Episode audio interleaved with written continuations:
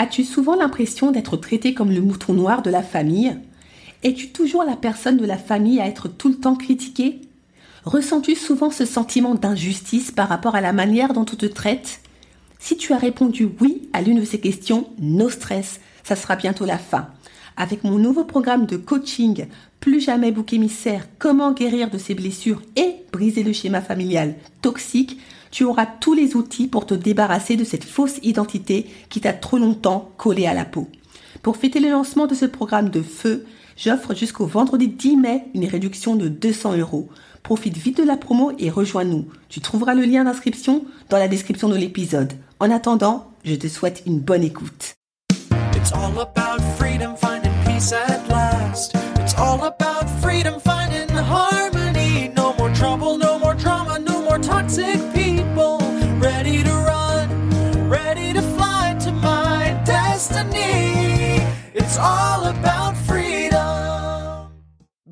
Et bienvenue dans l'émission Détox Parent Toxique pour une liberté non négociable. Je suis votre hôte Nadia Chirel, coach de destinée. Ma mission de vie accompagner les femmes à se libérer de l'emprise des parents toxiques et à guérir de leur traumatisme d'enfance pour découvrir leur véritable identité et entrer dans leur destinée. Je suis ravie de vous accueillir dans l'épisode 53, Cesse de t'excuser et commence à remercier. Lorsque l'on a grandi au sein de parents toxiques, l'un des premiers mots qu'on a rapidement intégré en nous après papa, maman, c'est je m'excuse, oh pardon, désolé, Bref, ce genre de mots, tu exprimes tes regrets auprès d'une personne. S'excuser lorsque l'on a causé volontairement ou involontairement du tort à une personne est une très bonne chose et ce n'est surtout pas moi qui vous dirai le contraire. C'est une marque de civilité et un moyen de prévenir de potentielles tensions ou de les apaiser si elles sont déjà installées pour continuer à entretenir de bonnes relations dans le futur. Sans excuse, je suis convaincue que le monde serait encore plus chaotique qu'il ne l'est déjà, et je pense même que de potentielles guerres ou incidents diplomatiques ont été évités grâce à elle. Les excuses légitimes sont donc nécessaires et même indispensables pour apaiser les tensions et jouir d'une paix plus ou moins relative en société. En revanche, il existe un autre type d'excuses que je qualifierais de, de pathologique. Lorsque l'on est enfant de parents toxiques, le syndrome de l'excuse pathologique, expression que j'ai inventée, est quasiment euh, omniprésent, toujours à des degrés différents, selon son éducation, sa personnalité et l'importance de ses traumatismes. Ce syndrome se manifeste, selon moi, de deux manières, verbale et comportementale. Si l'on prend par exemple mon cas, avant ma guérison, je n'ai jamais été du genre à m'excuser toutes les 30 secondes pour tout et n'importe quoi. En fait, pour être franche, ce syndrome de l'excuse pathologique s'est manifesté rarement dans ma vie. Et lorsqu'il s'est manifesté, c'était de manière très ponctuelle et toujours dans des contextes précis qui nécessitaient de la part d'autrui euh, de solliciter pas mal de leur temps et énergie pour me rendre service. Je vais vous donner un exemple très concret et vous allez tout de suite comprendre. Le déménagement. On sait tous qu'un bon déménagement efficace et rapide nécessite au moins plus de deux personnes. Je me rappelle lorsque j'étais étudiante, euh, je devais déménager pour un appartement plus grand en plein centre-ville, le rêve, et euh, j'aurais pu euh, très facilement demander de l'aide à mes camarades étudiants, d'autant plus que lorsque l'on est étudiant, même si on ne se connaît pas parfaitement, il y a cette solidarité estudiantine qui fait que la connexion prend plus facilement qu'avec des collègues de bureau, par exemple. Malgré cette solidarité naturelle entre nous, Figurez-vous que ça ne m'a même pas effleuré l'esprit de leur demander de l'aide. Pour moi, à l'époque, c'était tellement normal en fait de me débrouiller toute seule, et c'est ce que j'ai fait. Plusieurs allers-retours dans les transports en commun avec ma grosse télé et, tout. Et les gens me regardaient du genre Ah la pauvre, mais qu'est-ce qu'elle fait avec tous ces bagages? Est-ce qu'elle a assez de force? Est-ce qu'elle va s'en sortir? Oui, je m'en suis sortie, Petite parenthèse, hein, euh, ce n'est pas parce qu'on est mince qu'on n'a pas de force ou qu'on va se casser en deux hein, si on porte un bagage de plus de 5 kilos. Méfiez-vous des apparences. Je ferme la parenthèse. Alors, euh, lorsque j'ai terminé ce fameux déménagement et qu'une de mes camarades de la fac, euh, qui était beaucoup plus âgée que moi, a appris que je m'étais débrouillée toute seule, elle n'a pas compris. Elle m'a reproché de ne pas l'avoir sollicité alors que l'on se voyait pratiquement tous les jours vu qu'on avait des cours en commun. À votre avis, Face à ces reproches, qu'est-ce que j'ai répondu? Bah en fait, euh, je ne voulais pas te déranger. Donc d'une certaine manière, je m'excusais d'avance pour le temps et l'énergie que j'allais lui prendre. Et elle de me répondre Mais en fait, tu ne m'aurais pas dérangé. Ça m'aurait fait plaisir et en plus j'ai une voiture. Venant d'elle, je savais que c'était loin d'être une formule de politesse. Ce qu'elle disait, elle le pensait vraiment. Elle aurait voulu m'aider. Sauf que je n'ai pas voulu lui donner cette occasion.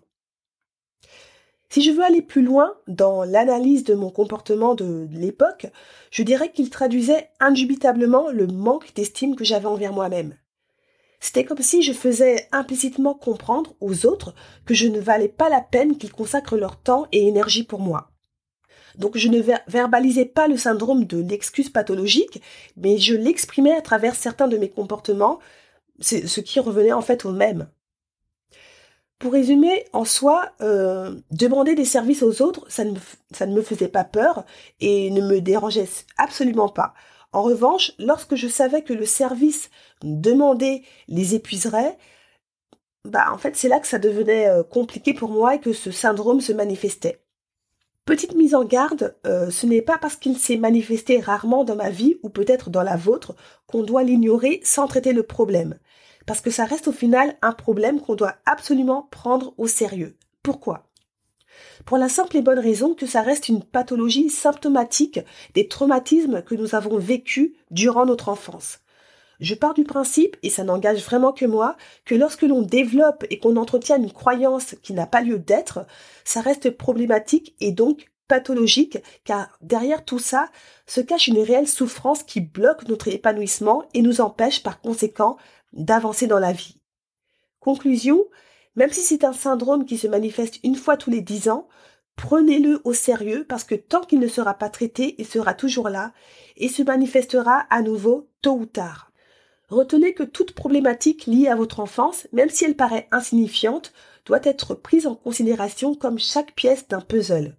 Si vous oubliez ne serait-ce qu'une pièce d'un puzzle, il ne sera jamais considéré comme terminé et la pièce manquante fera tâche.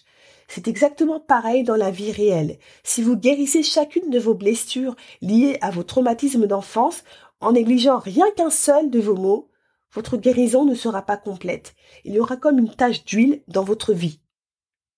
Pour revenir concrètement au syndrome de l'excuse pathologique, des personnes le manifesteront de manière occasionnelle, alors que d'autres dégaineront leurs excuses à tout bout de champ, ce qui peut créer en face une réelle gêne et de l'incompréhension en mode Mais pourquoi tu t'excuses tout le temps, n'importe comment? Tu n'as pas à t'excuser, c'est normal. Des tout va bien se passer. J'ai connu quelques personnes comme ça qui passaient leur temps à s'excuser pour tout et n'importe quoi, et franchement, quand tu assistes en live au déballement d'excuses qui n'ont pas lieu d'être, ça reste compliqué, surtout quand tu as énormément d'empathie. Limite, tu souffres avec la personne parce que tu sens, tu vois qu'elle n'est pas bien. Je n'aime vraiment pas assister à ce genre de scène. Euh, franchement, ça me fait mal au cœur pour, pour ces personnes. Et c'est la raison pour laquelle, aujourd'hui, pour les personnes concernées, bien entendu, je vous mets au défi à travers un exercice rapide mais puissant que l'on peut retrouver en coaching, en psychologie ou en thérapie, de changer à partir de maintenant votre langage en remplaçant les excuses pathologiques par les remerciements. Pour certaines et certains d'entre vous, ça va être super challengeant, mais c'est le but. On ne peut pas parler de coaching sans challenge.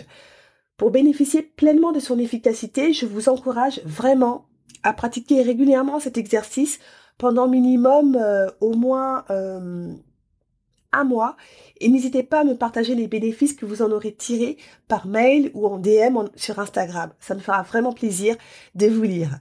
C'est parti pour l'exercice petit mais costaud. Au lieu de dire Ah, je suis, je suis désolée d'être en retard, dites plutôt Merci de m'avoir attendu.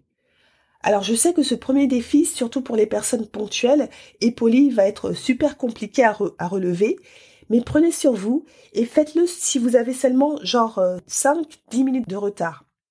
Les remerciements passeront largement. Au lieu de dire excuse-moi de t'avoir dérangé, dites plutôt merci de m'avoir rendu service. Au lieu de dire oh excuse-moi d'être comme ça, dites plutôt merci de m'accepter comme je suis. Au lieu de dire excuse-moi d'avoir monopolisé la parole, dites plutôt merci de m'avoir écouté.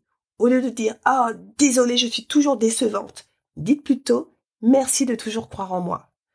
Vous pouvez constater que l'on bascule automatiquement du négatif au positif, ça change tout, rien qu'avec le son de la voix. En intégrant petit à petit dans votre vie les remerciements, vous vous sentirez moins anxieuse et anxieux, moins stressé, et on commencera à vous regarder avec plus de considération et de respect que de pitié, voire de dédain.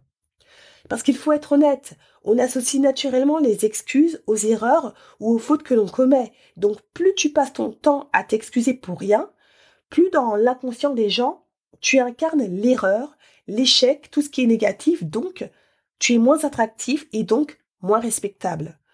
On est en effet naturellement plus attiré par les gens solaires et positifs. Ce que je dis vous semble peut-être un peu dur, mais ça reste la réalité. Peut-être qu'en vous excusant, vous pensez bien faire et renvoyer l'image d'une personne ultra polie et euh, agréable, mais c'est généralement l'inverse qui se produit.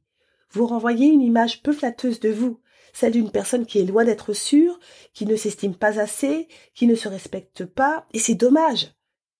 Si vous avez très peu de considération envers vous-même, n'attendez surtout pas que les gens en aient pour vous. Sur cette bonne parole à méditer, cette émission touche à sa fin. J'espère que cet épisode vous a apporté de la valeur et que l'exercice vous fera voir les choses autrement et vous aidera surtout à grandir. Si vous aimez ce podcast et pensez que cet épisode euh, peut encourager quelqu'un, N'hésitez pas à le partager et à laisser un 5 étoiles sur Apple Podcast ou Spotify pour gagner toujours plus en visibilité auprès de personnes victimes de parents toxiques. Merci pour toutes les personnes qui prennent le temps de voter et un grand merci pour votre fidélité et vos retours ultra encourageants. En attendant, on continue le combat, on ne lâche rien. Je ne le répéterai jamais assez, plus on sera nombreuses et nombreux à lever le tabou des parents toxiques, moins ils auront d'emprise. Je vous dis à bientôt et vous souhaite une bonne cure de détox parents toxiques pour une liberté non négociable. Ciao It's all about freedom, finding peace at last. It's all about freedom, finding harmony.